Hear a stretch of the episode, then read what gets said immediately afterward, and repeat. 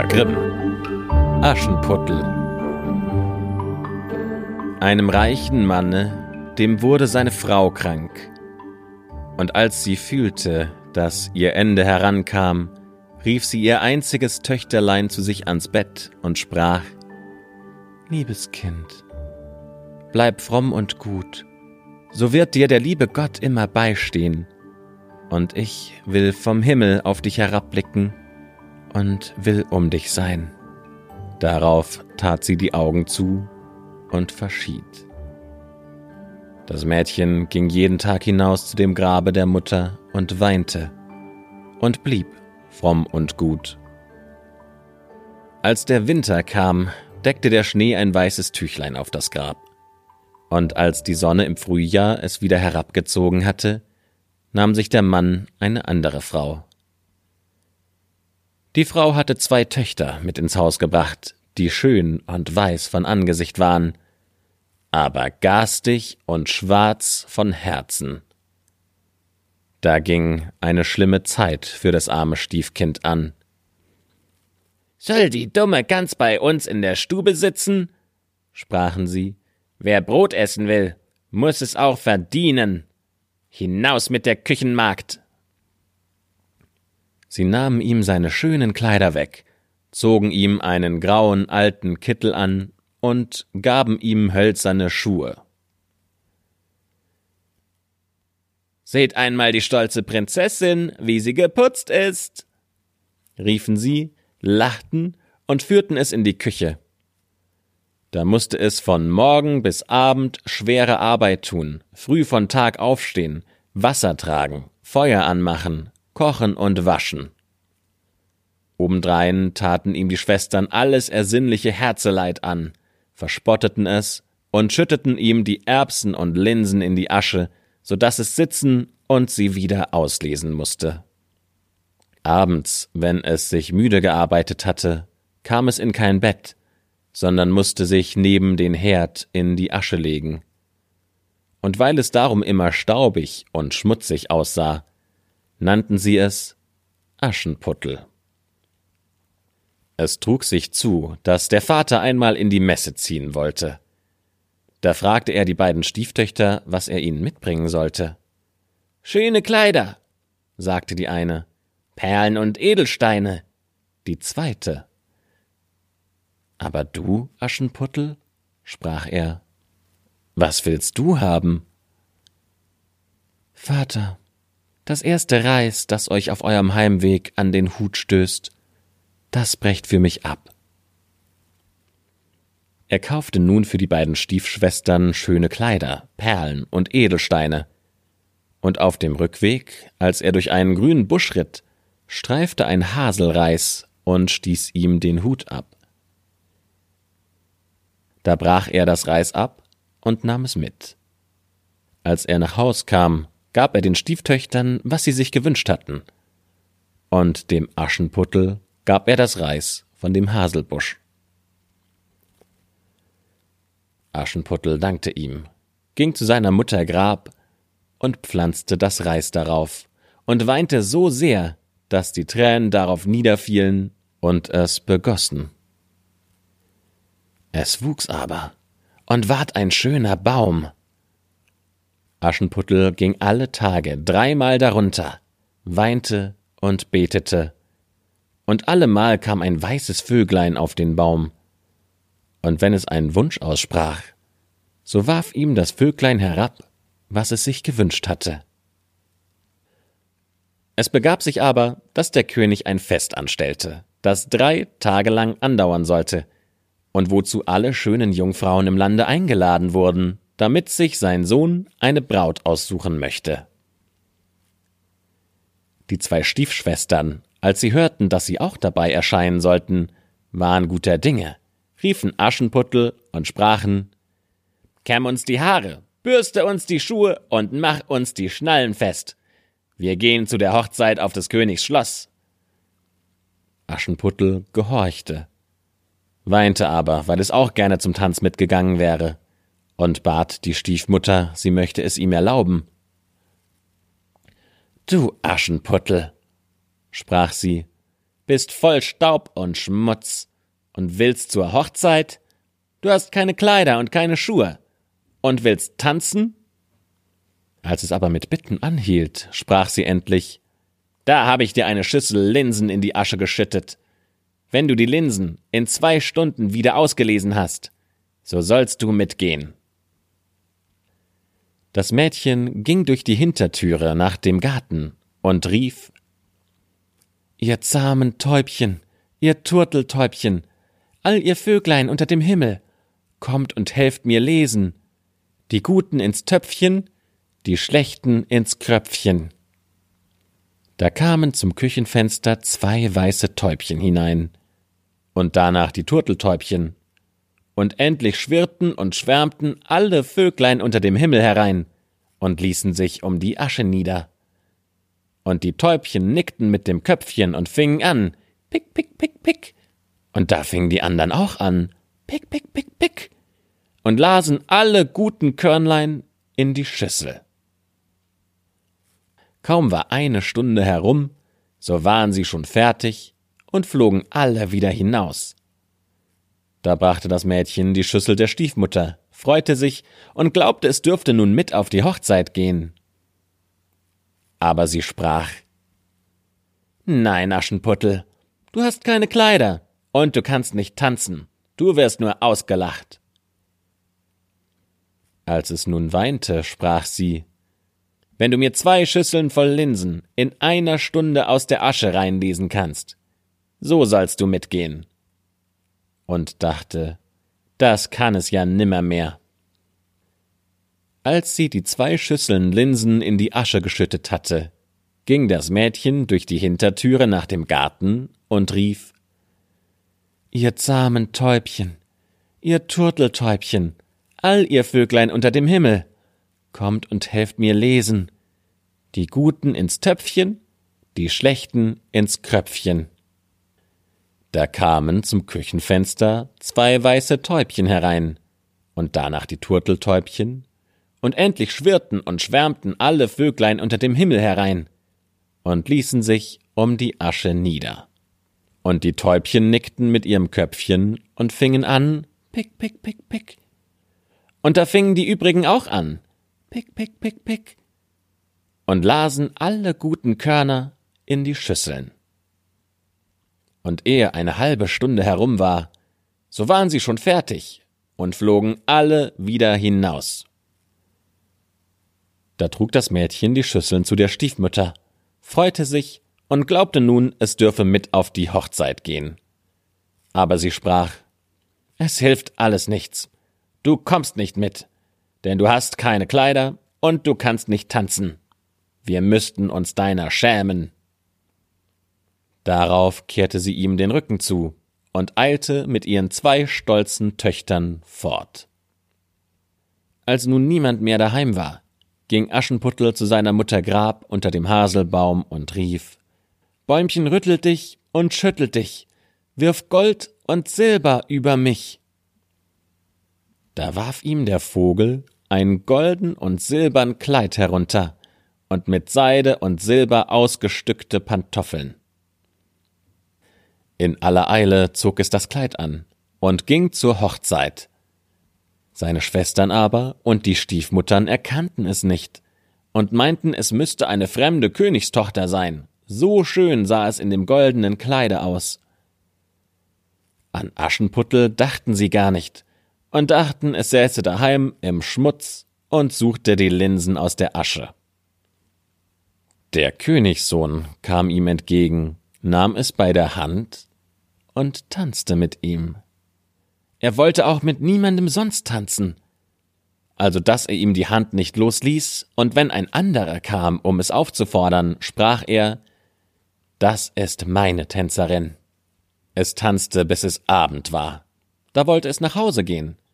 Der Königssohn aber sprach Ich gehe mit und begleite dich. Denn er wollte sehen, wem das schöne Mädchen angehörte. Sie entwischte ihm aber und sprang in das Taubenhaus. Nun wartete der Königssohn, bis der Vater kam und sagte ihm, das fremde Mädchen wär in das Taubenhaus gesprungen. Der Alte dachte, sollte es Aschenputtel sein. Und sie mussten ihm Axt und Hacken bringen, damit er das Taubenhaus entzweischlagen konnte. Aber niemand war darin. Und als sie ins Haus kamen, lag Aschenputtel in seinen schmutzigen Kleidern in der Asche, und ein trübes Öllämpchen brannte im Schornstein. Denn Aschenputtel war geschwind aus dem Taubenhaus hinten herabgesprungen und war zu dem Haselbäumchen gelaufen. Da hatte es die schönen Kleider abgezogen und aufs Grab gelegt. Und der Vogel hatte sie wieder weggenommen. Und dann hatte es sich in seinem grauen Kittelchen in die Küche zur Asche gesetzt. Am andern Tag, als das Fest von neuem anhub und die Eltern und Stiefschwestern wieder fort waren, ging Aschenputtel zu dem Haselbaum und sprach Bäumchen rüttel dich und schüttel dich, wirf Gold und Silber über mich. Da warf der Vogel ein noch viel stolzeres Kleid herab als am vorigen Tag. Und als es mit diesem Kleide auf der Hochzeit erschien, erstaunte jedermann über seine Schönheit. Der Königssohn aber hatte gewartet, bis es kam, nahm es gleich bei der Hand und tanzte nur alleine mit ihm. Wenn die anderen kamen und es aufforderten, sprach der Prinz Das ist meine Tänzerin. Als es nun Abend war, wollte es fort, und der Königssohn ging ihm nach und wollte sehen, in welches Haus es ging. Aber es sprang ihm fort und in den Garten hinter dem Haus. Darin stand ein schöner, großer Baum, an dem die herrlichsten Birnen hingen. Es kletterte so behend wie ein Eichhörnchen zwischen die Äste, und der Königssohn wusste nicht, wo es hingekommen war. Er wartete aber, bis der Vater kam und sprach zu ihm Das fremde Mädchen ist mir entwischt, und ich glaube, es ist auf den Birnbaum gesprungen. Der Vater dachte, sollte es Aschenputtel sein? ließ sich die Axt holen und hieb den Baum um. Aber es war niemand zu sehen. Und als sie in die Küche kam, lag Aschenputtel da in der Asche, wie sonst auch. Denn es war auf der anderen Seite vom Baum herabgesprungen, hatte dem Vogel auf dem Haselbäumchen die schönsten Kleider wiedergebracht und sein graues Kittelchen angezogen. Am dritten Tage, als die Eltern und Schwestern fort waren, ging Aschenputtel wieder zu seiner Mutter Grab und sprach zu dem Bäumchen Bäumchen, rüttel dich und schüttel dich, wirf Gold und Silber über mich. Nun warf ihm der Vogel ein Kleid herab. Das war so prächtig und glänzend, wie es noch keines war, und die Pantoffeln waren ganz golden. Als es in dem Kleid zu der Hochzeit kam, wussten sie alle nicht, was sie vor Verwunderung sagen sollten. Der Königssohn tanzte ganz alleine mit ihm, und wenn es eine aufforderte, sprach er Das ist meine Tänzerin. Als es nun Abend war, wollte Aschenputtel fort, und der Königssohn wollte es begleiten, aber es entsprang ihm so geschwind, dass er nicht folgen konnte. Der Königssohn hatte aber eine List gebraucht und hatte die ganze Treppe mit Pech bestreichen lassen. Da war, als es hinabsprang, der linke Pantoffel des Mädchens hängen geblieben. Der Königssohn hob ihn auf, und er war klein und zierlich und ganz golden. Am nächsten Morgen ging er damit zu dem Mann und sagte ihm Keine andere soll meine Gemahlin werden als die, an deren Fuß dieser goldene Schuh passt. Da freuten sich die beiden Schwestern, denn sie hatten schöne Füße. Die älteste ging mit dem Schuh in die Kammer und wollte ihn anprobieren, und die Mutter stand dabei. Aber sie konnte mit der großen Zehe nicht hineinkommen, und der Schuh war ihr zu klein. Da reichte ihr die Mutter ein Messer und sprach Hau die Zehe ab, wenn du Königin wirst, dann brauchst du nicht mehr zu Fuß zu gehen. Das Mädchen hieb die Zehe ab, zwängte den Fuß in den Schuh, verbiss den Schmerz und ging hinaus zum Königssohn. Da nahm er sie als seine Braut aufs Pferd und ritt mit ihr fort. Sie mussten aber an dem Grabe vorbei. Da saßen die zwei Täubchen auf dem Haselbäumchen und riefen Rucke die Kuh, rucke die Kuh, Blut ist im Schuh, der Schuh ist zu klein, die rechte Braut sitzt noch daheim. Da blickte er auf ihren Fuß und sah, wie das Blut herausquoll. Er wendete sein Pferd um, brachte die falsche Braut wieder nach Hause und sagte, das wäre nicht die rechte, die andere Schwester sollte den Schuh anziehen. Da ging diese in die Kammer und kam mit den Zehen glücklich in den Schuh, aber die Ferse war zu groß. Da reichte ihr die Mutter ein Messer und sprach Hau ein Stück von der Ferse ab. Wenn du Königin bist, brauchst du nicht mehr zu Fuß zu gehen. Das Mädchen hieb sich ein Stück von der Ferse ab, zwängte den Fuß in den Schuh, verbiss sich den Schmerz und ging heraus zum Königssohn. Da nahm er sie als seine Braut mit aufs Pferd und ritt mit ihr fort. Als sie an dem Haselbäumchen vorbeikam, saßen die zwei Täubchen darauf und riefen Rucke die Kuh, rucke die Kuh, Blut ist im Schuh, der Schuh ist zu klein, die rechte Braut sitzt noch daheim. Er blickte nieder auf ihren Fuß und sah, wie das Blut aus dem Schuh quoll und an den weißen Strümpfen ganz rot hinaufgestiegen war. Da wendete er sein Pferd und brachte die falsche Braut wieder nach Haus. Das ist auch nicht die rechte, sprach er. Habt ihr keine andere Tochter?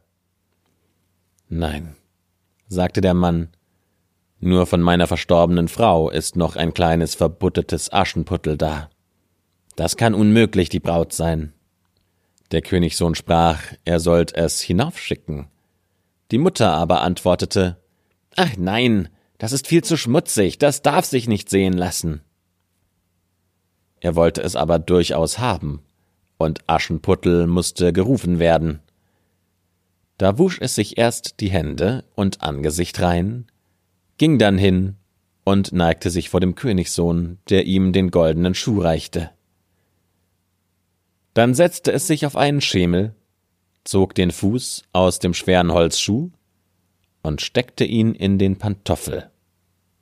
Der saß wie angegossen und als es sich in die Höhe richtete und der König ihm ins Gesicht sah, so erkannte er das schöne Mädchen, das mit ihm getanzt hatte, und rief Das ist die rechte Braut.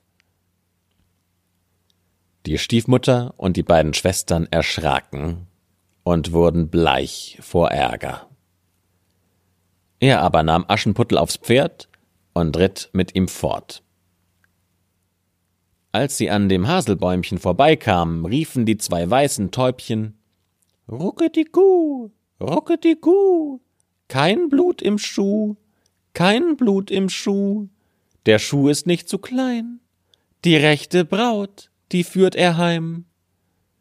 Und als sie das gerufen hatten, kamen sie beide herabgeflogen und setzten sich dem Aschenputtel auf die Schultern. Eine rechts, die andere links, und da blieben sie sitzen. Als die Hochzeit mit dem Königssohn sollte gehalten werden, kamen die falschen Schwestern. Sie wollten sich einschmeicheln und Teil an seinem Glück nehmen. Als die Brautleute nun zur Kirche gingen, war die älteste zur rechten, die jüngste zur linken Seite. Da pickten die Tauben einer jeden das eine Auge aus. Danach, als sie herausgingen, war die älteste zur linken und die jüngste zur rechten. Da pickten die Tauben einer jeden das andere Auge aus. Und so waren sie also für ihre Bosheit und Falschheit mit Blindheit auf ihren Lebtag gestraft.